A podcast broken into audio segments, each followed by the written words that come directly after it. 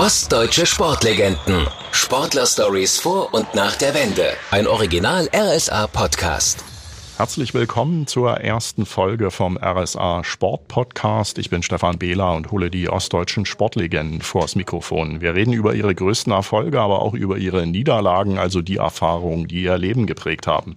Mein erster Gesprächspartner ist Waldemar Czerpinski, der Marathon-Olympiasieger von 1976 und 1980. Er betreibt ein großes Sportgeschäft in der Innenstadt von Halle und wir sitzen gerade bei einer Tasse Kaffee in seinem Büro in der großen Ulrichstraße. Herr Czerpinski, Sie sind inzwischen 72 50, haben aber immer noch gut zu tun, wie ich sehe. Arbeiten Sie eigentlich noch jeden Tag? Ach, das kann man äh, nicht so direkt sagen. Also Geld verdiene ich nicht jeden Tag. Ich arbeite aber jeden Tag, weil es ja viele Fronten gibt, die zu lösen sind. Und äh, solange es, es auch noch Spaß macht, äh, denke ich, äh, lässt sich das alles auch gut bewältigen. So, und äh, weil ich schon ein bisschen älter geworden bin im Laufe der Zeit, äh, habe ich mich natürlich auch von dem einen oder anderen Sportgeschäft schon getrennt. Ich habe jetzt äh, nur noch hier in Halle dieses große Haus mit 1200 Quadratmeter und da haben wir genug zu tun und deshalb äh, ist es schon alles in Ordnung. Wenn es um Waldemar Czerpinski geht, darf natürlich eins nicht fehlen. Was hat dieser Mann geleistet? Der Sieger von Montreal auf dem Siegerkurs von Moskau. Halles Waldemar Czerpinski. Das ist ein einmaliger Triumph Liebe junge Väter vielleicht oder Angehende, haben Sie Mut. Nennen Sie Ihre Neuankömmlinge des heutigen Tages ruhig Waldemar. Waldemar ist da. Czerwinski heißt der Sieger. Die Reportage von Heinz-Florian Oertel hat Sie unsterblich gemacht. Sie sind ja die deutsche Marathonlegende schlechthin. Wie lange kannten Sie Heinz-Florian Oertel zu dem Zeitpunkt eigentlich schon?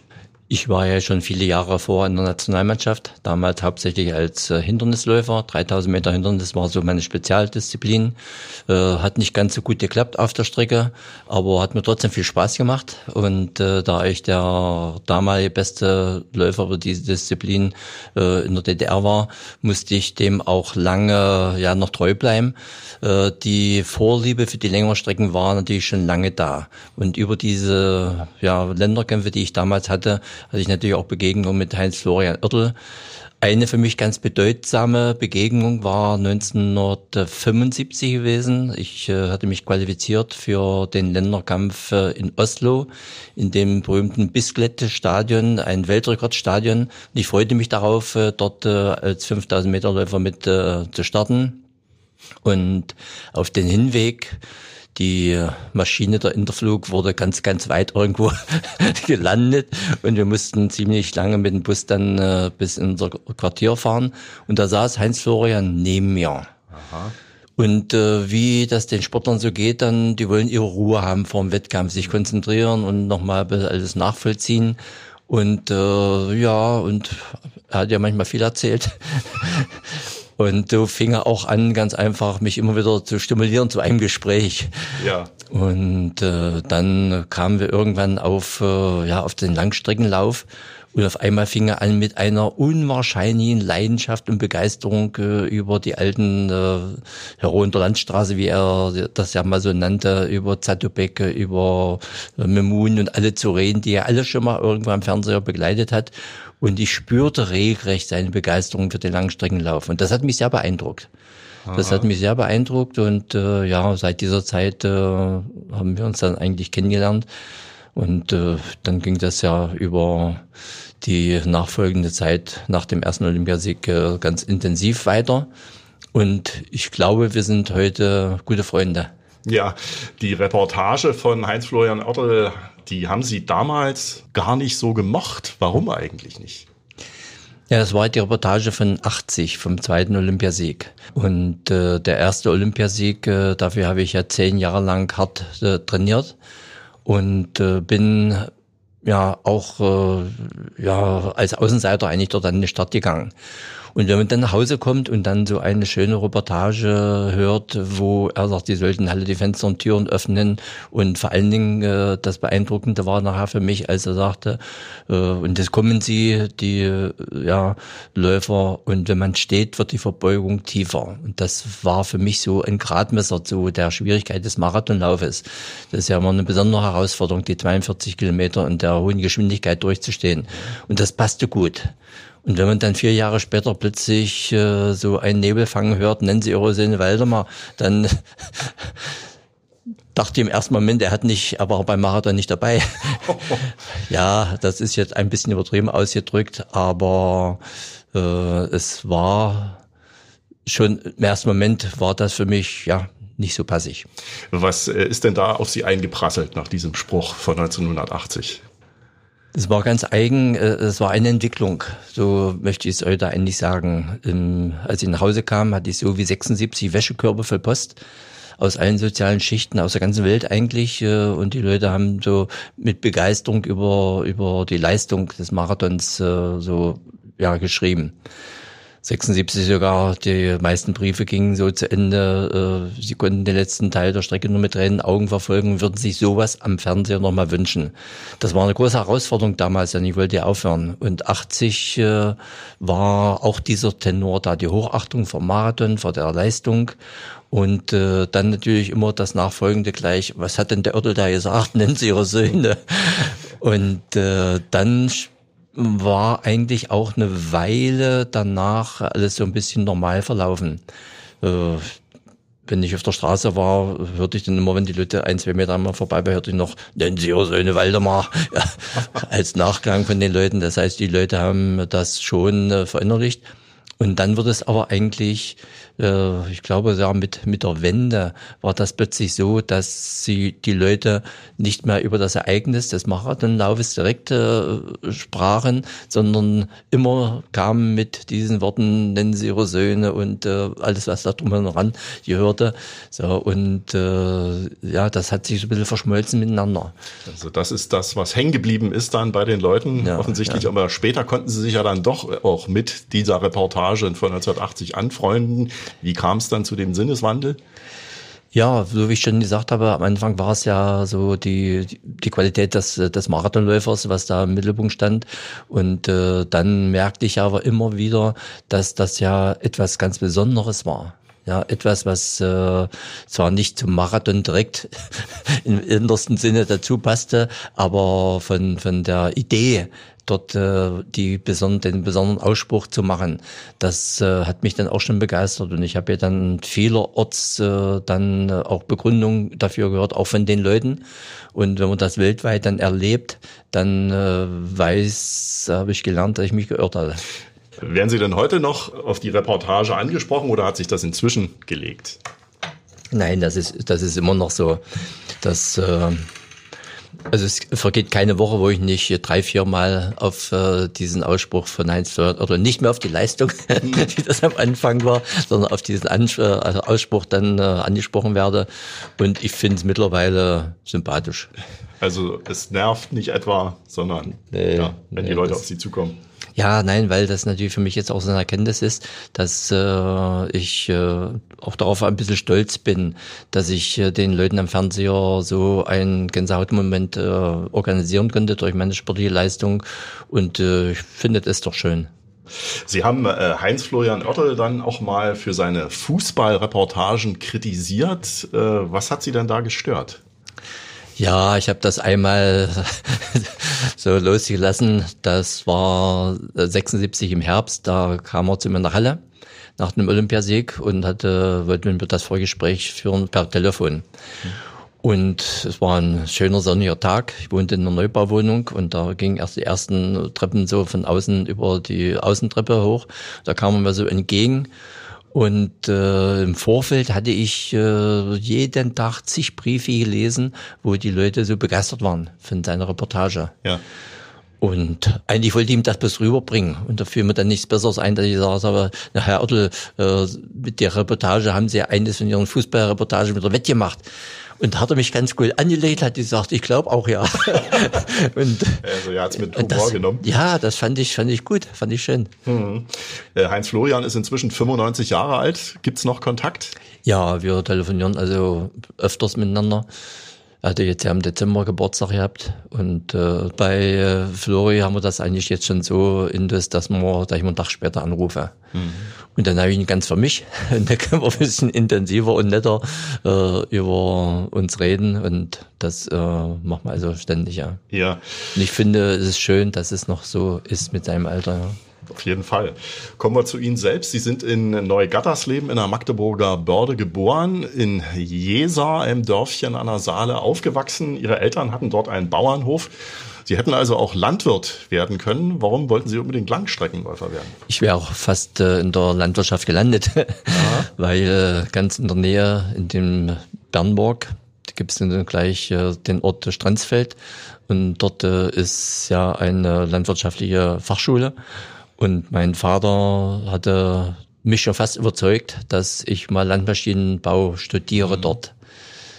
So und äh, das Schicksal war aber anders. Ich bin ja 50 geboren und äh, da war die Zeit im Osten noch sehr lange wie in einer Nachkriegszeit in, im Erleben.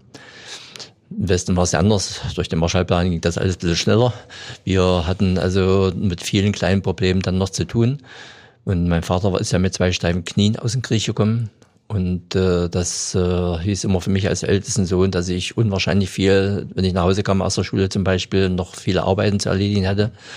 Was ich auch gemacht habe ohne Murren. Und äh, die Zeit hat uns ja dazu auch so erzogen. Und natürlich, äh, als ich mit sieben Jahren zur Schule kam, waren, das war schon 57, da waren die Schulbusse immer noch nicht regelmäßig gefahren, weil mal da ein Schräubchen fehlte, weil mal da Benzin fehlte, weil mal irgendwie was anderes passierte. Und wie Kinder da so reagieren, wenn es früh zur Schule gehen soll, da freut man sich, wenn der Schulbus nicht kommt, weil da kann man ein bisschen äh, ja, Kinderspaß noch mit äh, erleben. Äh, auf dem Rückweg, Mittag, äh, kam er natürlich auch öfter nicht. Und natürlich gab es dann noch einen Schulbus der hat aber 30 Pfennig gekostet und 30 Pfennig waren unerhört viel Geld früher mhm. zu unserer Zeit. Und äh, folglich äh, habe ich dann meiner älteren Schwester immer den Ranzen gegeben und bin die drei Kilometer von einer Saale entlang und nach Hause gelaufen.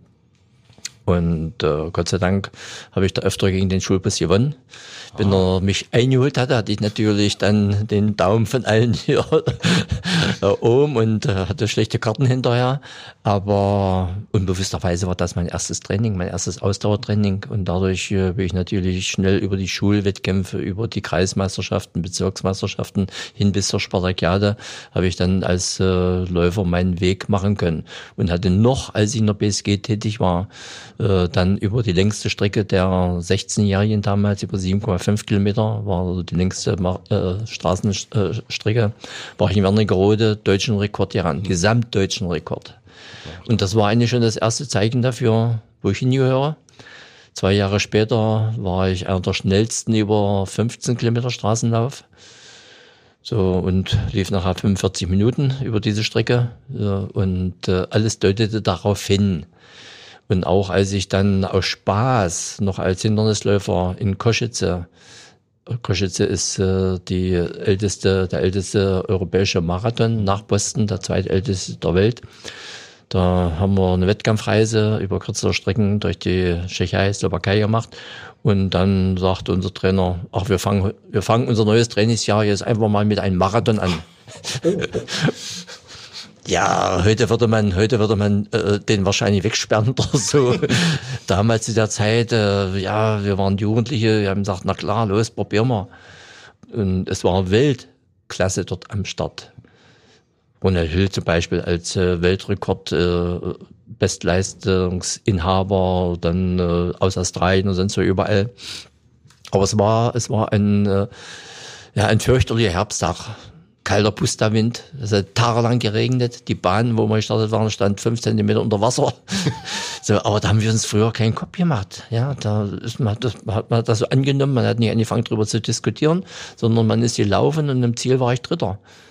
Da habe ich schnell noch die Siegeraugen mitgemacht, dann habe ich mich in den äh, Nachtzug von Moskau kommend äh, nach äh, Deutschland reingesetzt, weil ich am nächsten Tag ins, äh, ins Trainingslager fahren musste. Also nicht ins Trainingslager, in, in, in, von der DFK gab es da so ein Winterlager, was wir so innerhalb des Studiums absolvieren mussten.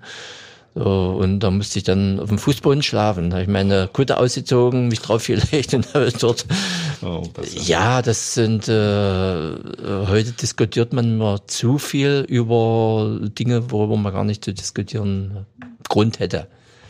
Also der Schulbus, der nicht gekommen ist, hat Waldemar Czerpinski zum Langstreckenläufer gemacht und dann das Rennen in Koschitze dann zum Marathonläufer. Um ein Haar, glaube ich, wären sie aber gar nicht Marathonläufer geworden. Hat da jemand nachgeholfen? Nachgeholfen nicht, aber geholfen. so kann ich das eigentlich sagen. Äh, ich war Hindernisläufer, ich bin 75 umgestiegen auf die 5 und 10.000 Meter, habe mich äh, über den Europacup, zweiter Platz damals hinter den Finn, äh, auch für die Endrunde qualifiziert. Und dann hieß es plötzlich, nein, es muss noch ein Ausscheidungsrennen gemacht werden. So, und äh, in diesen Ausscheidungsrennen in Berlin, damals über 5000 Meter, äh, war ich dann hinter meinem Kumpel, Manfred Kuschmann, der leider schon verstorben ist, der äh, Vize-Europameister war über diese Strecke und Europameister über 10.000 Meter, äh, obwohl er seine Verpflichtung nicht nachgekommen ist in dem Rennen, äh, dass er hätte auch mit Tempo machen sollen, hat, hat er nicht gemacht. Und da hat er mich auf der Zielgerade überrascht. Ich dachte schon, ich bin der Sieger und da hat er mich überrascht äh, mit zwei Hundertstel Brust, war nicht mal eine Brustlänge vor mir und er wurde dann trotzdem qualifiziert. So, und das äh, war für mich äh, eine verlorene Schlacht im, in, in dem Rennen, natürlich, klar. Aber ich war da meinem Kumpel jetzt nicht, nicht, ich war nicht neidisch drauf, dass er fuhr. Äh, was die Härte war, war die Tatsache, dass ich damit aus dem Olympiakader raus war. Mhm in der Vorbereitung äh, vom, über den langen Winter, äh, dann keine Trainingslager, keine Höhentrainingslager zu bekommen und so weiter und so fort. Äh, das war so die böse Überraschung. Und äh, dann äh, habe ich äh, das auch irgendwann dann bisschen später mit meiner Frau diskutiert und äh, eigentlich auch dem Verband gesagt, äh, das war's. Äh, ich möchte nicht mehr mit äh, Aussagen leben, die äh, so gesagt wurden und dann anders äh, verdreht wurden und äh, hin und her. Ich war also bitter böse. Und als ich mit meiner Frau das mal bei einem Glas Wein nochmal so diskutiert habe, äh, brachte sie mir auf eine goldene Idee. Und ähm, ja, habe mich eigentlich gewundert, weshalb ich da nicht selber drauf gekommen war. Wahrscheinlich war ich so verbissen durch das Ereignis, dass ich da jetzt Vermutlich. nicht, äh, nicht äh, weiter dachte. Und da sagte sie, na guck mal, du trainierst jetzt schon auch mal zweimal. So, und äh, wir haben ja die Möglichkeit, dass äh, du auch noch Frühtraining machen kannst oder vielleicht mal abends mit deinem Kumpel noch äh, trainierst. Und das können die Afrikaner nicht wegen der Hitze. Die können bloß äh, früh und abends laufen. Ja, und da bist du die ja, hast du die ja schon aus der Schlacht gejagt. ich sage, ach, erzähl doch nicht so, so, so ein Blödsinn. Und dann sagt sie, na guck mal, wenn du, wenn du früh mal, was du auch manchmal im Trainingslager gemacht hast, früh dann schon äh, mal eine Runde trainierst, dann hast du am äh, Ende des, des Tages äh, ein großes Volumen schon geschafft. Und das braucht man als Ausdauersportler. Und dann haben wir das so ein bisschen verfeinert und dann sagte ich, ja, das, äh, das geht schon, das können wir mal machen. Und sie gleich darauf hin, also wenn du das willst, wenn du denkst, du schaffst das, dann unterstütze ich dich. Mhm. So, und dann haben wir uns entschieden, dass wir das auf eigene Faust versuchen. Natürlich waren wir noch Clubreserve. man konnte im Club, man war im Club angestellt oder sagen wir angebunden und äh, man hat dort auch gute Möglichkeiten gehabt zu trainieren. Aber ich habe auch in den Jahren davor, neun Jahre vorher erlebt, wie hart manchmal der Winter sein kann. Und dann bin ich tatsächlich immer früh um sechs von da an raus. Nicht, nicht jeden Tag, natürlich hat man Sonntag ausgeschlafen. Aber in, an den anderen Tagen schon. Bin beim Bäcker vorbei, habe dann nach zehn Kilometer früh morgens Training äh, das äh, Brötchen mitgebracht. Dann haben wir gemeinsam gefrühstückt, dann ging ja, der Kleine in den Kindergarten und meine Frau ging in die Schule. Dann hatte ich Vormittag Zeit, hatte die Haupt, erste Haupteinheit gemacht, habe dann, äh, ja, alles was noch dazu braucht, dann äh, Wiederherstellung und so weiter und so fort. Äh, dann äh, am Nachmittag zweite Haupteinheit. Und zweimal in der Woche kam mein Kumpel, der Maggie, der auch Läufer war, und hat mich immer gedrängelt, hat gesagt, komm, du willst doch zu Olympia, wir müssen trainieren. ja, und ich wohnte damals in Neubau, fünfte Etage ohne Fahrstuhl. Und wenn ich dann äh, nach manchmal schon 40, 45, 50 Kilometern am Tag, die ich schon bewältigt hatte, dann abends nochmal mit meinem Kumpel rausging. Und der, der hat ja nicht mit mir ein Joggingtraining gemacht. Der hat dann gesagt, komm, heute machen wir uns ein bisschen warm und dann machen wir 5 800 Meter Berganlauf. Und das tat dann schon so richtig weh. Da bin ich manchmal, ich vertreibe es jetzt mal fast auf allen Vieren, die Etagen hoch und weil uns die Zeit früher so geprägt hat, ja, dass äh, eigentlich es immer Licht am Horizont gibt. Und dass es ja sein kann, dass ein Europäer wie Karl Desmond, ein, ein Supermarathonläufer, äh, auch die Bedingungen hat, dass er dreimal äh, oder viermal am Tag trainieren kann. Und dann ist man ja noch nicht besser, grundsätzlich. Und obwohl ich die Treppen hochgekochen bin, habe ich überlegt, ja, was könnte man denn noch machen, was die anderen nicht machen? Ja. Und einmal habe ich einfach fast unbewusst gesagt, ach, jetzt bringst du mal einen Papierkorb runter. Die langen fünf Etagen. Runter zu war es noch schwer. Und auf dem Rückweg merkte ich plötzlich äh, in der Mitte der Strecke, dass ich gar keine Schmerzen mehr merkte.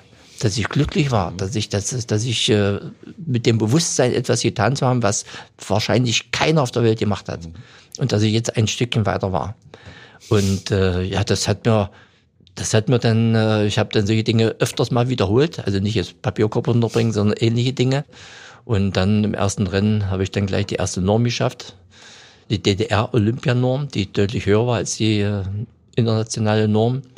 So, und dann hieß es plötzlich, der Schapinski aus Berlin hieß das so, der Schapinski, das ist doch ein Hindernisläufer. Leichtathletikverband, ihr wollt uns doch jetzt hier einen untermogeln. ja, ja, es war tatsächlich so. Der muss noch mal. Und dann musste ich sechs Wochen später in Wittenberg nochmal laufen. Und das ist eigentlich äh, ein Frevel für, für den Marathon. Ich habe es bewältigt und dann war ich erstmal kaputt. Neun Wochen später musste ich dann schon wieder rennen. Und hatte mich dann eigentlich erst noch letzte Woche davon wieder erholt. Ich bin nach Montreal gekommen und wusste gar nicht mehr, wo, wie ich, wie ich laufen sollte. Lief ein kleiner äh, so ein kleiner Bursche äh, im Olympiapark neben mir und hat geschwärmt von Olympia und er will dann auch ein paar Jahre dabei sein. Und ich dachte, lass mich in Ruhe. Ich fühlte mich so schlecht, ja. Und ja, aber es war dann Gott sei Dank alles gut gegangen. Ihre Frau Marita haben Sie vorhin schon angesprochen. Sie war selbst Mittelstreckenläuferin. Wie haben Sie sich eigentlich kennengelernt? Meine Frau war eine erfolgreiche Mittelstrecklerin. Mhm. War 1975 in München dabei. Dieses ja. Ziel hatte ich ja knapp verfehlt als Hindernisläufer. Und ja, heute sage ich mir, wer weiß, ob sie uns gemeinsam geschickt hätten. Das weiß man alles nicht. Aber ja, das, das war durch die Spartakiade-Bewegung. So, und da sie ganz nett und äh, lieb war, ja, habe ich äh, dann eigentlich schon seit 65, als wir uns erstmal kennengelernt haben, ja, habe ich sie nicht mehr in Ruhe gelassen. und Gott sei Dank hat es ein paar Jahre später, nachdem sie Halle kam, äh, hat es dann geklappt. Da gab es ja dann noch eine Geschichte auch im Zusammenhang, da hatten Sie sich dann wahrscheinlich auch gerade kennengelernt. Als 15-Jähriger sind Sie mal an einem Tag 55 Kilometer gelaufen, also nur mit einem Stück Kuchen im Bauch. Was hatte Sie denn da geritten? Ich habe das damals gar nicht so verinnerlicht, äh, aber Laufen hat mir gefallen. Schon als äh, dadurch, dass ich ja schon zur Schule mal laufen bin und dann so kleine Erfolgserlebnisse bei kleinen Wettkämpfen hatte, äh, hat mir das Laufen Spaß gemacht. Und ich war als Läufer immer neugierig. Äh, man ist, denke ich, als Läufer auch ein bisschen naturverbunden. Man will zu jeder Jahreszeit, will man die Natur, sieht man sie ja neu. So, und äh, in, ein Weg durch den Wald, äh, der gleiche Weg ist im Winter, im Frühjahr und im Sommer anders. Und das genießt man als Läufer. Man äh, ist ja nicht bloß äh, voller Kanne unterwegs, sondern man äh, ist ja auch manchmal ganz gemütlich unterwegs. Und das hat äh, diese Spannung äh, für mich, wenn man auf einem kleinen Dorf ist, wenn man aus dem Dorf eigentlich nur noch bis zur Schule kommt, hin und zurück und die andere kleine Welt darum nicht kennt. Und ich bin ja in der Saale groß geworden. Dadurch bin ich eines Tages aufgewacht, die Sonne hat schon geschienen. Äh, es war Sonntag und äh, Sonntag war der Tag, wo auch meine Eltern ein bisschen länger geschlafen haben. Ansonsten waren sie von früh um fünf bis äh, spät in die Nacht unterwegs äh, als äh, Kleinbauern. Ja. Und äh, deshalb habe ich mir gesagt, ach, jetzt äh, gehst einfach raus und, äh, und läufst mal, sonst bin ich immer äh, nur manchmal so um die Saale rechts rüber und dann in Nienburg wieder zurückgelaufen. Jetzt läufst du mal in die Richtung, äh, nach, nach Richtung Köthen und so weiter. Und äh, ja, und da gab es dann plötzlich keine Abkürzung mehr. Und dann bin ich gelaufen und gelaufen und gelaufen, war dann in Bernburg, dann wusste ich, aha, von Bernburg kann ich den Weg. dann musste ich dort lang und zum Schluss waren es 55 Kilometer. Und das äh, Schöne für mich war, ich war so platt gewesen. Wir haben dann um das Dorf herum so eine asphaltierte 500 Meter Runde. Die habe ich einfach dran gegangen. Ja, weil die Beine nicht anhalten wollten, sage ich mal. Und das war so das eine und äh, ja, war eigentlich auch das längste, was ich äh, eigentlich im Stück damals so gelaufen bin. Das ist mir öfter passiert. Ich habe mir auch schon Harz verlaufen und musste dann über 50 Kilometer laufen. Und meine Frau, die wohnte zur Zeit ja noch in Dessau, 40 Kilometer von meinem ja, von meinem Haus in Jesa. Mhm. Und ja, als ich noch dort wohnte, dann bin ich einfach dann 40 Kilometer hin, habe dort Kaffee getrunken, bin dann die 40 Kilometer nach Hause gerannt. Alle Achtung, war das die längste Strecke, die Sie äh, jemals an einem Stück gelaufen sind? An einem Tag, ja, ja, ja. also in zwei, mhm. äh, zwei Stücken. Kommen wir zu Olympia. Sie waren 1976 in Montreal das erste Mal dabei. Kanada war eine ganz neue Erfahrung. Was hat Sie da möglicherweise am meisten erstaunt und beeindruckt? Ja, Kanada ist ja, denke ich, nicht nur bei mir, sondern auch bei vielen anderen so ein, äh, man hat es ja nur vom Fernsehen gekannt, äh, so ein Naturland, mhm. gerade der Norden.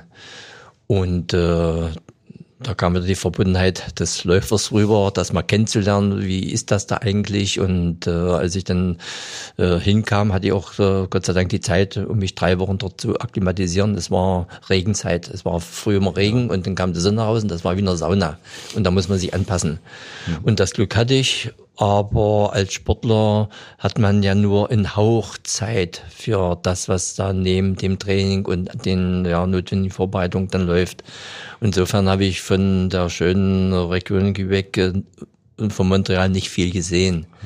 Ich habe zehn Jahre später habe ich mehr gesehen, als ich nochmal von Samaranch eingeladen wurde zur Einweihung der Stelen dort. Da hatte ich eine Woche dann, der Woche mehr Zeit und da hatte ich dann einen Marathonläufer, den ich von früher kannte, äh, äh, ja, der mir da vieles dann gezeigt hat. Äh, folglich war das für mich eigentlich äh, das sympathische Land weiterhin geblieben. Und äh, ich war auch begeistert von der Sportbegeisterung.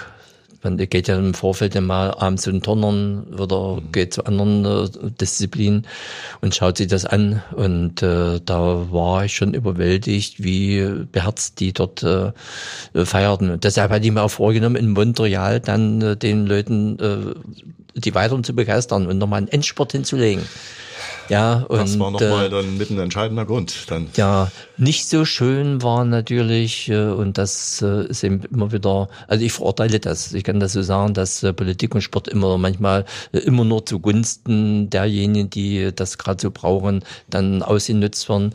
Und äh, wie bei der Fußballmeisterschaft, der Weltmeisterschaft jetzt, äh, ja, man kann den Sportlern doch nicht zwingen, da irgendwie, die müssen sich auf ihre Sache fokussieren mhm. und nicht äh, Politik machen.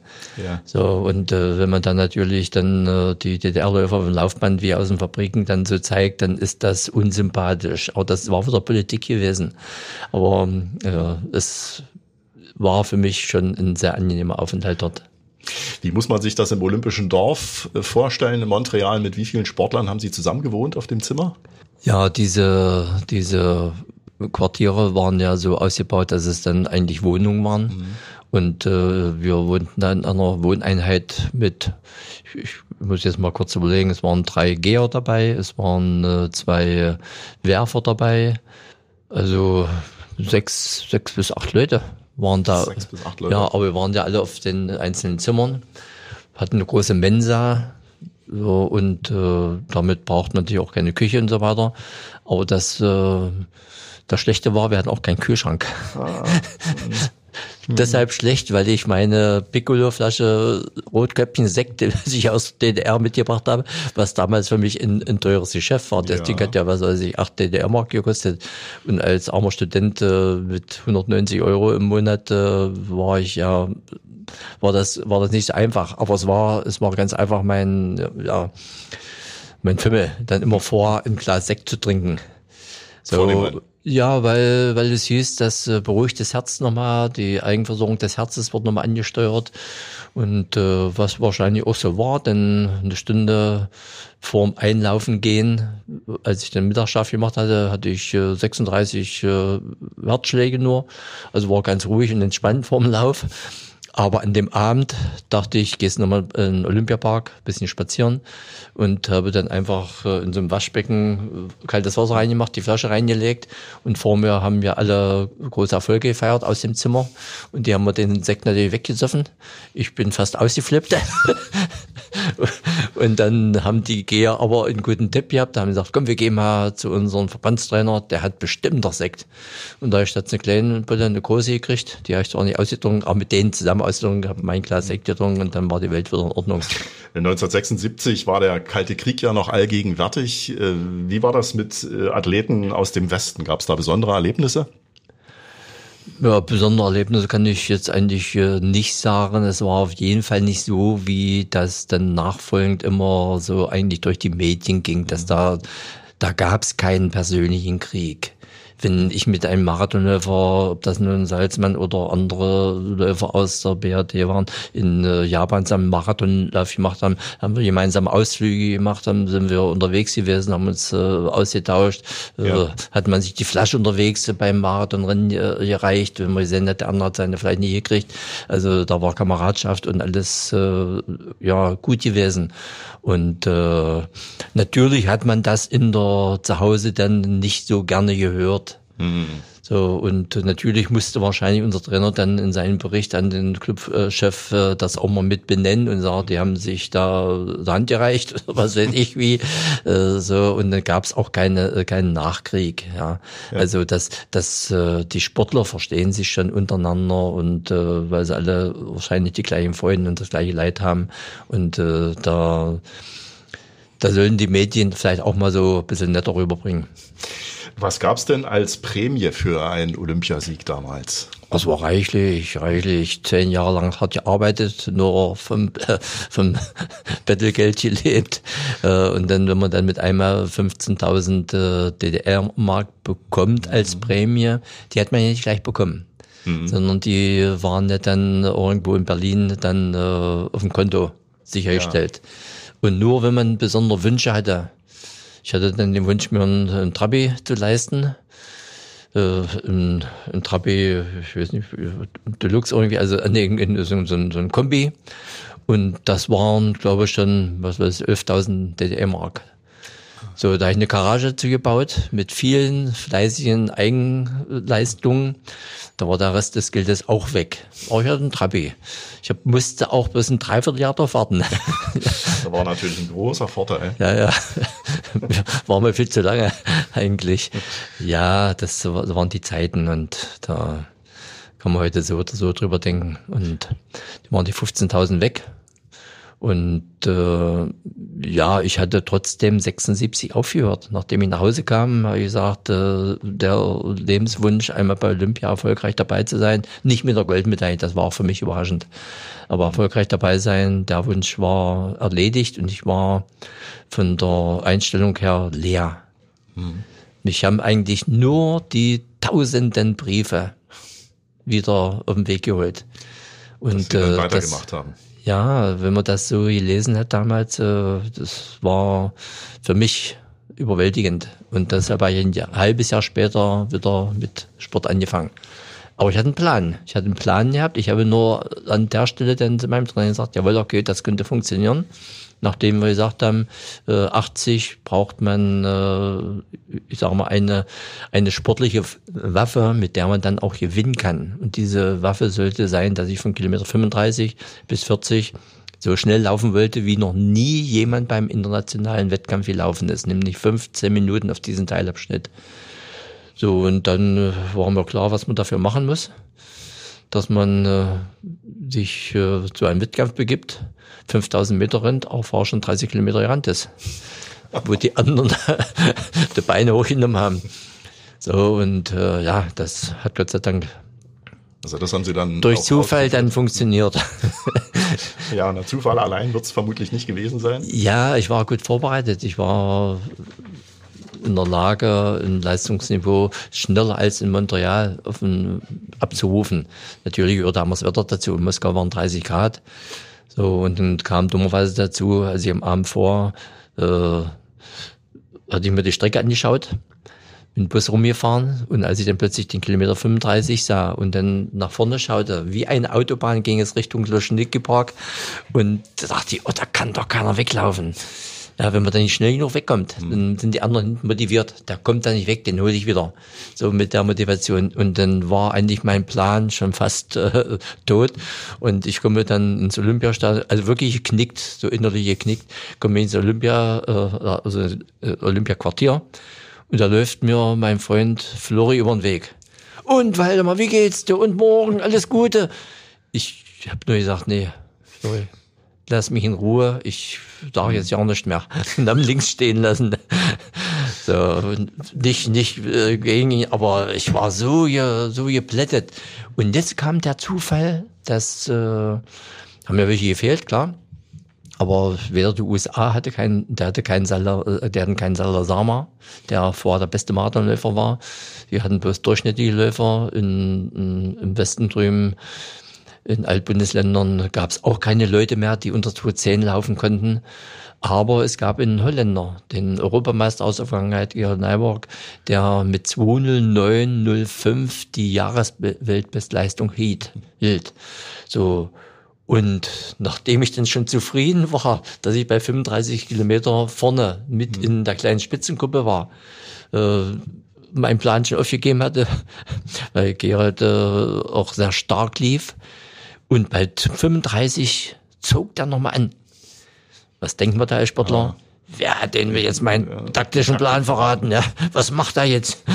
Aber das Entscheidende war, na, wenn es so ist, dann ist es so, dann rennst du jetzt an ihm vorbei. Und da bin ich vorbeigebrettert, bin 14, 45 laufen auf diesen Teilabschnitt. So, und habe mich dann nur noch ins Ziel gerettet. Ich war gretenbreit im Ziel. Ja, und äh, so war es letztlich Georg Neiborg, der mir dann zu meinem Plan verholfen hatte. Also letzten Endes der Boykott der USA und der BAD äh, bei den Olympischen Spielen in Moskau hat eigentlich für den Marathonlauf gar keinen so großen Ausschlag gehabt. Nein, nein. Die, die Weltbesten waren am Start gewesen. Auch der ein Jahr später, also der nachfolgende Weltmeister, die Gastella aus Australien war am Start gewesen und äh, also die Besten waren da. Und äh, das zählt für den Marathonläufer. Ja, so bedauerlich wie das ist, dass da so ein Boykott eben vonstatten geht und äh, ich bin gegen solche Konstellationen, weil die bringen nichts. Ja, der Sport wissen wir ja, ja, der hat so viele schöne Sachen äh, der völkerverbindenden äh, Angelegenheiten. Und äh, für uns Sportler macht das so viel Spaß, mit den anderen zu reden und zu fachsimpeln und äh, gemeinsam äh, dann auf der Strecke dann äh, ja, zu kämpfen. Und dann ist das immer tragisch und ich habe es ja vier Jahre später selber erleben müssen und habe geheult. Ja, das ist. Also die Enttäuschung war schon extrem. Ja. Die dritten Olympischen Spiele waren dann futsch. Äh, wie haben Sie denn überhaupt den Marathonlauf in Los Angeles 1984 erlebt? Also wie und wo? Im Vorfeld äh, muss ich sagen, dass ich äh, für mich überraschenderweise ganz ruhig bleiben konnte. Mhm. lag wahrscheinlich daran, weil ich schon im äh, wann war? Im Mai, im Mai war ich das letzte Mal in Mexiko im Höhentrainingslager. Und äh, habe da natürlich auch äh, erleben können, weil da hat man natürlich das Fernsehen mit äh, gesehen in den USA, wie da tausend auf der Straße ging und äh, gegen die Russen boykottiert haben. Und äh, ich war ja mit anderen Leiterläden dort gewesen und die hatten sich alle gar nicht so eine großen Sorgen gemacht. Äh, ich mich grundsätzlich auch nicht, dass das nicht zum Schluss alles solide abgegangen wäre und mhm. die Sicherheit hier schaffen war. Aber natürlich habe ich dann auch äh, selber gesagt, also ich möchte schon dann auch meine Sicherheit haben. Und der Unterschied zu den meisten Leiterläden, die im Stadion starten, die sind dort anders abgesichert als ein Läufer draußen auf der ja. Straße. Und äh, ich habe mir schon Sorgen gemacht, dass es da nicht doch einen Verrückten gibt, der bei so vielen, die, die das Schießeisen haben, ja. Äh, und wenn das heißt, dass da läuft einer vielleicht äh, vor, ein Amerikaner, äh, dann, also ich habe mich nicht sicher gefühlt. Mhm. So, und das habe ich auch, äh, ja, überall dann eben auch so gesagt, weil das muss auch jeder verstehen, dass äh, da bist du, bist du freiwillig auf der Straße. Mhm. So, und äh, da habe ich im Vorfeld auch schlimme Sachen gesehen am Fernseher. Ja, und das hat mich schon ein bisschen beängstigt, wobei ich die Hoffnung hatte, dass es zum Schluss alles gut gehen wird. So, und da habe ich das schon begriffen, weil ich so lange schon im Leistungssport bin, dass die äh, politische Entscheidung von Russen abhängt. So, und wir dann dabei sein müssen oder dagegen sein müssen. Und äh, so ein bisschen habe ich mich schon darauf eingestellt, dass es wahrscheinlich für uns Sportler schiefgehen wird. Und dieser Gedanke hat mich wahrscheinlich dann ein bisschen so ja, dazu gebracht, dass ich, dass ich nicht von Anfang an rumgeflennt habe. So, also und äh, Fassung dann doch dann gingen die Olympischen Spiele los und sie gingen mit dem Marathonlauf der Frauen los. Mhm. So, und dann kam plötzlich alles hoch. Der Start ging los und ich musste den Fernseher abstellen. Also war es doch deutlich ja. heftiger, als Sie selber mitgerechnet hätten. Da ich eine Stunde heult, weil ich bin in der Zeit 40.000 äh, Kilometer gelaufen. Mhm. So habe auf alles verzichtet. Das heißt also Familienhintergrund gestellt, keine Theaterbesuche, gar nichts, nur mich auf den äh, Sport äh, fokussiert. Und dann bricht das alles raus, klar. Tut mir heute noch weh, aber ist leider so. War das dann der entscheidende Grund, warum Sie Ihre Karriere dann ein Jahr später beendet haben? Ich habe meine Karriere nicht gleich sofort beendet. Sofort. Es fing eigentlich schon damit an, als uns die Nachricht damals überbracht wurde. Ich war ja Mannschaftskapitän der, Le der Marathonläufer. Wir waren gerade in Chiembaum im Trainingslager und äh, Manfred Ewald, der damalige Präsident, hat ja äh, alle Mannschaftskapitäne nach, äh, nach Chiembaum eingeladen und hat in einer großen Sporthalle dann verkündigt, dass wir solidarisch uns an die Seite der Sowjetunion stellen und dass es aber für uns sportliche Wettkämpfe gibt. Und alle, die schneller als Olympiasieger dann sind oder besser sind, äh, werden mit den gleichen Prämien ausgestattet, wie es vorher hätte sein sollen. So, und ein Prämienelement war ja mal gewesen, dass äh, wir mit der Völkerfreundschaft dann 14 Tage mit äh, eine Urlaubsreise gekriegt haben, kostenlos. So, und wir sollten, ja, ging mal nach Kuba, mal Mittelmeer und es waren mehrere, mehrere Geschichten gewesen. Und die Marathonläufer sollten auf einer Trainingsstrecke in Berlin-Grünau, so eine 9 Kilometer Strecke war das glaube ich gewesen, sollten dort äh, ihre Ausscheidung mhm. machen. So, und als ich das gehört habe, dachte ich, ich will nach LA, will mit dem Besten kämpfen und will da, ja, will da was, äh, will nach den Sternen greifen, eine dritte Medaille holen. Und jetzt soll ich in Grünau laufen, wo kein Mensch ist, wo ich vor meine Trainingsrunde gedreht habe. Äh, da, da kann ich mich doch nicht motivieren. Und dann bin ich aufgestanden und habe gesagt, Herr Ewald, tut mir leid, äh, das kann ich nicht. Ich war der Einzige, der aufgestanden war und äh, gesagt hatte, das, das, das geht nicht. Äh, andere haben natürlich andere Motivationen sicherlich. Ich habe insofern war das für mich einfacher, da aufzustehen und sagen, nee, das ist aber Schluss. Das geht nicht. Mhm. Und da hat er gleich eingeguckt und hat gleich gesagt, ja, will mal bei dir als Marathon, das, das verstehen wir, das verstehen wir. Ja. Mhm. So. Nach dem Meeting hat er dann zu einer Spreefahrt auf den Dampfer eingeladen und wir waren auf, äh, auf den Dampfer. Immer hieß es, äh, der Herr Ewald möchte mal mit dir reden. in seine Kabine geholt. Und da hat er mich dann erstmal noch rund gemacht, wieso ich das in der Öffentlichkeit gesagt habe. Ich hätte ihm das auch so sagen können. Ja. Damit demoralisierst du doch wieder die Mannschaft. Ich sage, Herr Ewald, wenn Sie mir jetzt erzählen wollen, wer demoralisiert ist, dann denke ich, kann ich gleich gehen. Mhm. Das wissen wir. So, und äh, ja, und dann kam für mich das wiederum Überraschende, obwohl ich keine Wettkämpfe gemacht habe, wurde ich dann, gehörte ich zu den vier Sportlern, die dann war Roland Mattes, äh, Rüdiger Helm, ich weiß nicht, Conny Endler, ich weiß nicht, für weiß nicht, war, war einer der vier Sportler, die die Ehrenspange zum Vaterländischen Verdienstorden von ihm mhm. bekommen haben. Und er hat mich dann auch sogar noch zusätzlich zu der Schiffsreise mit eingeladen. Also wahrscheinlich hätte er doch ein schlechtes Gewissen gehabt. Das sieht ganz danach aus. Ja, aber wie gesagt, äh, das waren andere Zeiten und man kann nicht mehr äh, heute und die Zeit vor 30, 40 Jahren vergleichen. Äh, wenn das alles anders gelaufen wäre damals, wie lange hätten Sie vielleicht noch weitergemacht? Nein, das war das war das Endfinale. Weil das, das spürt der Sportler dann auch. Das geht ja vielen Sportlern so, die dann äh, ganz einfach nach einer langen Karriere äh, den Drang merken, dass sie doch mal ins Theater gehen wollen, dass sie doch mal mit der Familie mehr in Urlaub wollen und äh, vieles mehr. Und äh, das hatte ich dann schon, nachdem ich gesagt habe, ja, wenn wir nicht fahren, dann ist eh Schluss. Äh, das hatte ich in der Zeit dann intensiv eigentlich verspürt.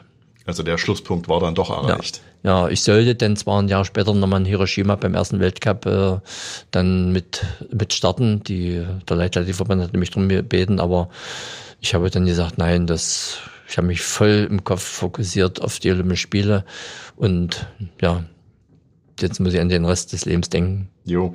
Wie viele Laufschuhe haben Sie in Ihrer aktiven Zeit eigentlich so pro Jahr verschlissen? Naja, ich habe so in den schlechten Zeiten 8000 Kilometer im Jahr gemacht und in den äh, besseren Zeiten immer so 11.000 und äh, pro 1000 äh, brauchte man immer ein paar neue Laufschuhe, weil die waren dann abgewetzt. So und also Zähne pro Jahr war keine Seltenheit. Da, da kamen natürlich noch Spikes dazu und äh, Ballenschuhe und das war schon reichlich. Ja, Sie betreiben mehrere Sportgeschäfte, beziehungsweise jetzt auch das in Halle. Äh, vor einigen Jahren ist in ein Geschäft wohl mal eingebrochen worden. Stimmt es, dass Sie dem Einbrecher nachts in Pantoffeln hinterhergelaufen sind? Also eingebrochen wurde bei uns öfter. Hm. Aber ich äh, bin ja nicht der Nachtwächter ja von meinen Sportgeschäften, sondern das macht dann Sicherheitsdienst. Aber bei mir im Haus selber ah. wurde mal eingebrochen. Ja. Und äh, den, den Einbruch habe ich äh, mitgekriegt und äh, ja und habe die bisschen ausgedrückt, bin um den Block schnell rumgelaufen, habe sie dann von vorne kommen sehen. Die haben sich natürlich waren zwei Einbrecher, mhm. haben sich schon ein bisschen getrennt. Und äh, natürlich war ich nicht so verwegen, dass ich die sofort äh, dann angegriffen habe, sondern ich habe sie nachfolgend verfolgt. Und ich hatte da in der Eile natürlich keine Zeit, um mir Sportschuhe anzuziehen. Also bin ich mit meinen Pantoffeln hinterher und habe dann auch das Versteck von denen äh, rausgefunden. So, mhm. und das konnte ich dann der Polizei vermitteln. Also damit waren Sie dann geliefert, sozusagen. Ja. Äh, welche Laufstrecken muten Sie sich denn heute noch zu, wenn Sie ja doch nochmal die Schuhe anziehen? Also am liebsten nehme ich den Weg vom Sporthaus bis zu meiner Wohnung. Der ist nicht allzu weit. ich laufe, ich laufe ja nur noch ganz, ganz wenig. Zur Corona-Zeit habe ich dann wieder mal mehr Laufsport gemacht, weil meine Leidenschaft ist, äh, ja, ich gehe zwei, dreimal in der Woche Fußball spielen. Ich mache im Sommer zwei, drei große Radtouren. Ich sage mal so an die 1000 Kilometer fahren wir dann. Äh, ja, dass äh, die Leidenschaft für andere Dinge, die selliger sind, äh, macht mir mehr Spaß. Wo man nicht so allein ist und sich auch mal austauschen Wo kann. man sich auf dem, auf dem Spielfeld der Fußballer auch mal ausruhen kann, wenn es nicht so, wenn man nicht so gut drauf ist. Ja. ja. Früher habe ich mich beim Fußball nie ausgeruht. Bin ich immer geflitzt mhm. und gerannt und gemacht. Jetzt habe ich auch schon gelernt, dass man dann mal eine Pause zwischendurch, wie Messi das macht, ja, dass man das einhalten muss. Gutes Beispiel. Äh, wie sieht eigentlich die ideale Ernährung für einen Langstreckenläufer aus? Ich äh, möchte eigentlich äh, die Frage so beantworten, als erstes, dass das alles ein bisschen überbewertet wird in der heutigen Zeit. Mhm. Ja, man macht immer so, dass äh, man sich tot trinken muss pro Tag. Man macht so, dass äh, ein, ein bisschen Banane mehr oder weniger äh, den größten Nutzen bringt. Nein, das ist es nicht. Wir haben zur DDR-Zeit ja überhaupt keine Möglichkeiten gehabt, äh, uns äh, fachspezifisch zu ernähren, sondern wir haben das gegessen, was, was am Tisch kam. So und haben trotzdem hervorragende Leistungen gebracht, weil wir drei bis vier Mal am Tag trainiert haben und äh, ja ganz einfach äh, wahnsinnig fit waren. So, und natürlich gehörte da auch methodisches Training und solche Dinge am Rande mit dazu. Und äh, heute fängt man erst darüber zu diskutieren, äh, was muss ich essen, um gut zu sein. Und vergisst dabei das Training. Äh, also man darf das nicht zu sehr in den Mittelpunkt stellen. Das ist wichtig, und äh, je gesünder man sich ernährt, desto leistungsfähiger ist der Körper, weil er nicht mit so viel Ballast, äh, also negativen Ballast, äh, sich rumplanen muss. Und es steht da nicht ganz vorne dran. Wieder was dazugelernt. Äh, mit dem Thema Ernährung sind wir bei unserer Schlussrunde angekommen. Äh, was mochten oder mögen Sie lieber? Schlager Süßtafel oder Puffreisschokolade? Beides nicht. Beides nicht. Zu Weihnachten eine schöne braune brannte Ente und äh, Klöße und Sauerkraut dazu, äh, nee, äh, Rotkohl dazu. Das äh, genieße ich dann schon mal. Aber Süßigkeiten sind nicht so Ihr Ding. Ja, früher habe ich am Tag mindestens eine Tafel Schokolade gegessen, als ich Hochleistungssportler war, weil ich 5000 Kalorien schaffen musste und die gar nicht anders schaffen konnte. Aber heute bin ich, also Süßes ist bei mir nicht mehr in. Salzstangen oder Erdnussflips? Beides nicht. Lieber ein schönes Glas kühlen Wein oder ein Glas Bier am Abend. Ja, da wären wir schon Radeberger Bier oder Unstrutwein, dann ist es ja eindeutig. Unstrutwein in jedem Fall. Beim Bier haben wir auch noch äh, andere gute heimische Sorten. Bitter Lemon oder Maracuja? Bitter Lemon ist, ja, das ist okay. Also haben Sie früher auch ähm, sehr gern getrunken. Ja. Ja, damit dürften alle wichtigen Fragen beantwortet sein. Ich hoffe, es hat Spaß gemacht. Vielen Dank, Waldemar Czopinski. Es macht mich immer nachdenklich, äh, wenn ich äh, hier selber rede, dann plötzlich wieder zu erfahren, dass es eine schöne Sportzeit für mich war. Ostdeutsche Sportlegenden. Sportler-Stories vor und nach der Wende. Ein Original RSA Podcast.